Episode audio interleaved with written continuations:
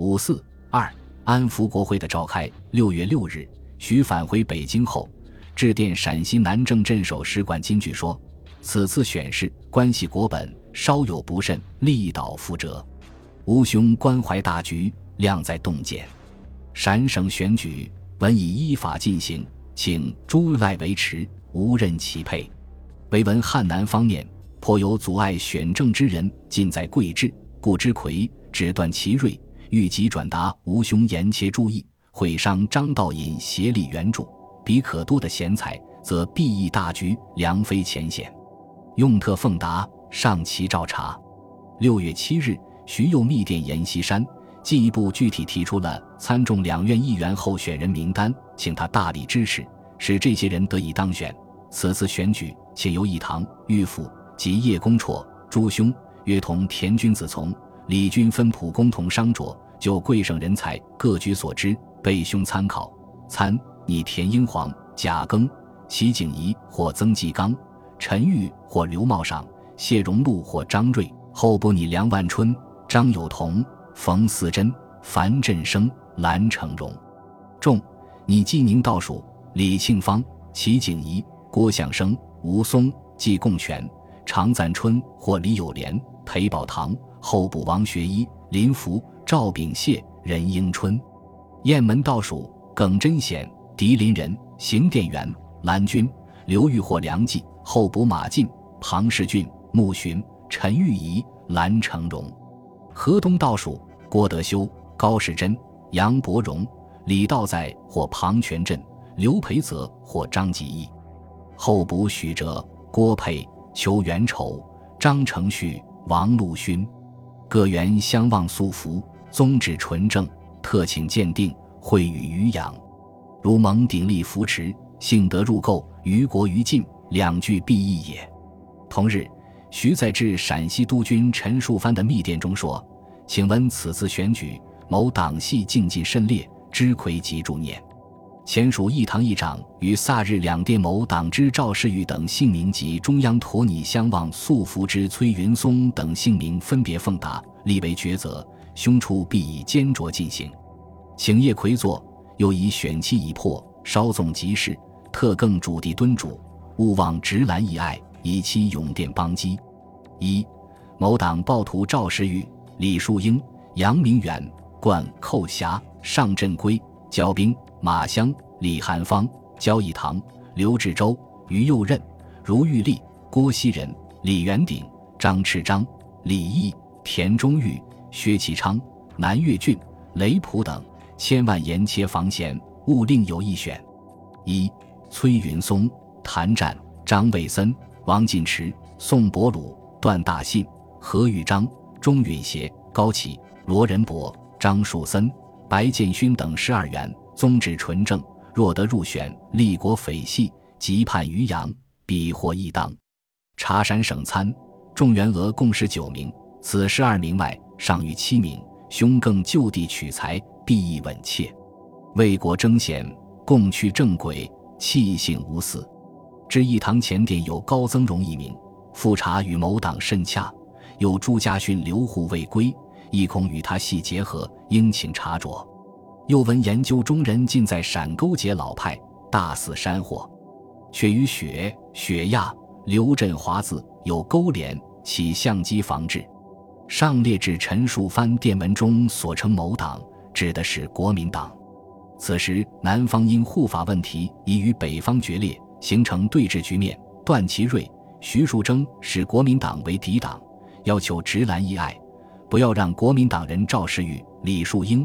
均为第一届国会参议院议员等当选，而按他们所拟定的几派名单进行选举。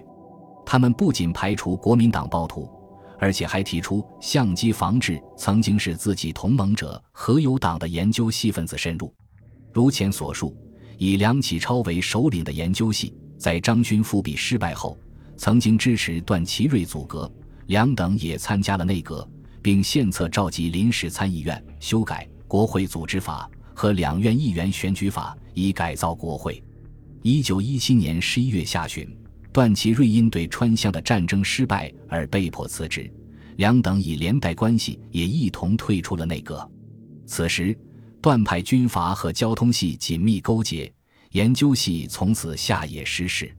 一九一八年三月，段祺瑞重新组阁时，研究系被排除在外。段派为了不让研究系在将来的新国会中同自己作对，因此他们要求严防研究系参与国会选举。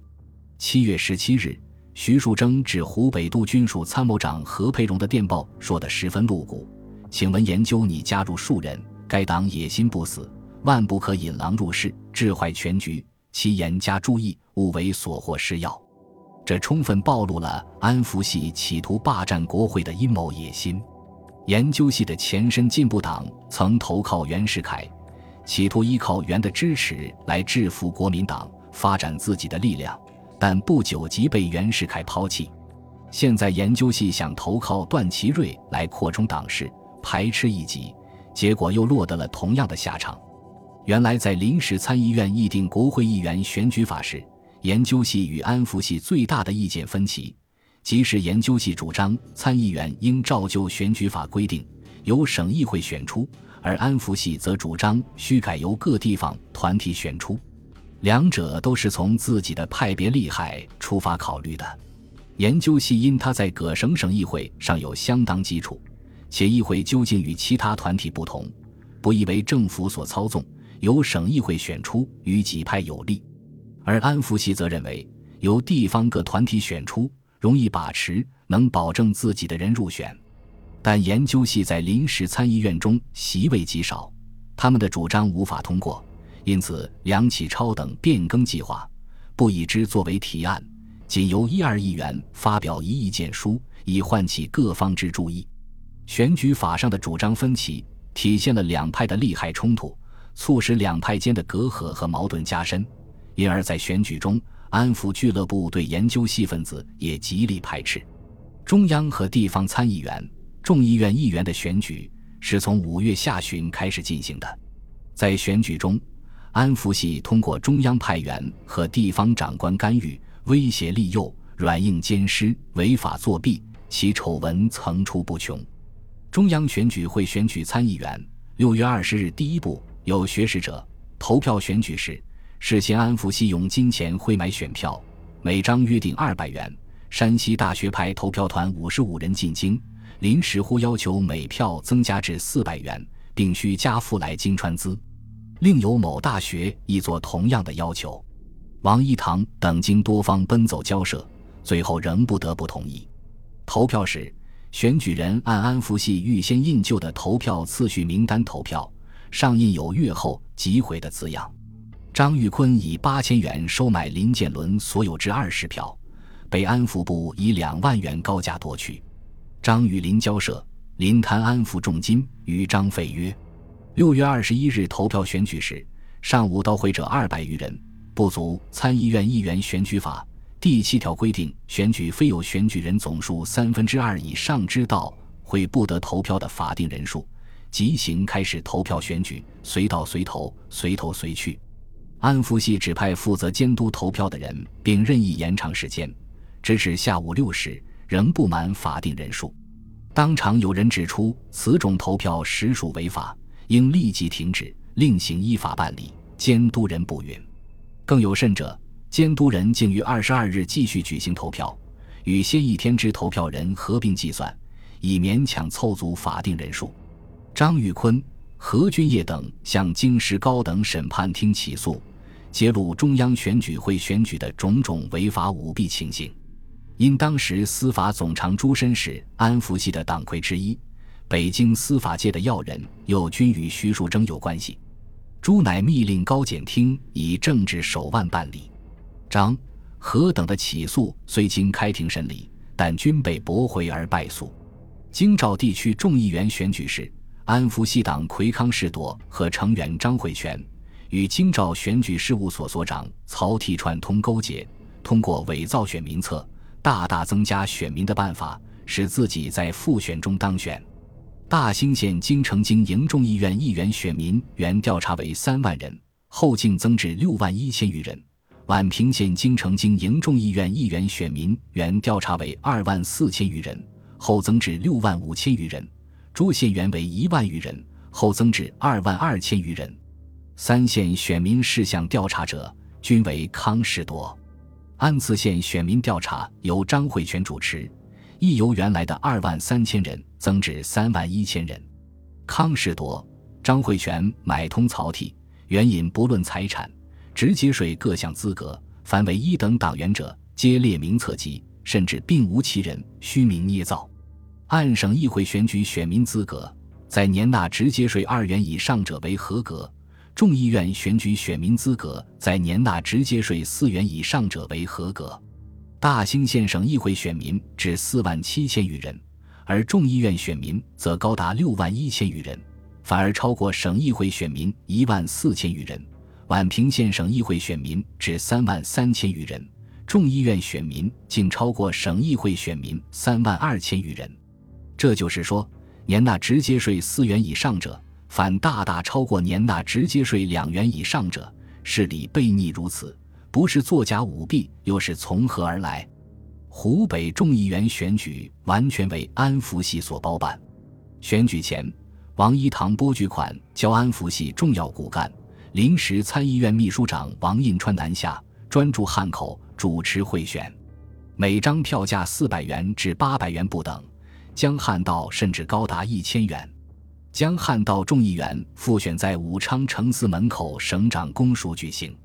六月十八日投票之前，安福俱乐部即在省公署对面汉口春酒馆设立一交易所，陈列现银，凡缴纳选民证书一张，即可取得成千类百之代价。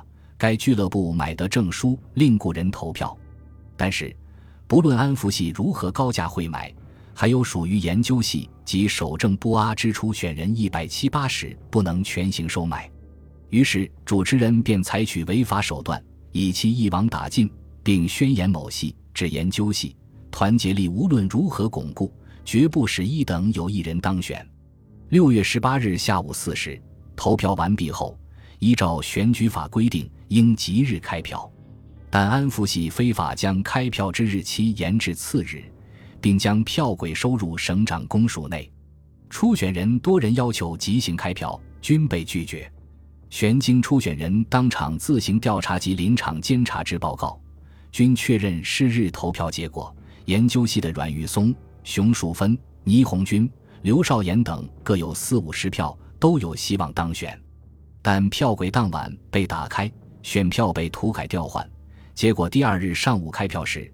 阮等四人各置二十余票，降至候补之列；而安福系后补者之胡伯年、王鹏、汤用斌等四人，则由二十余票提升获选。本集播放完毕，感谢您的收听，喜欢请订阅加关注，主页有更多精彩内容。